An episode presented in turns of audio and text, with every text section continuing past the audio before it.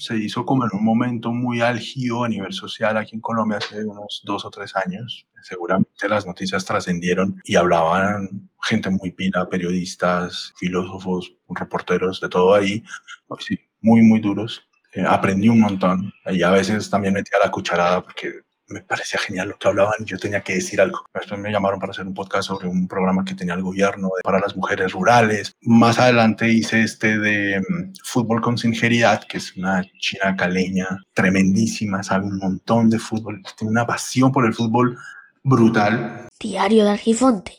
Comparte, comenta. Nos escuchamos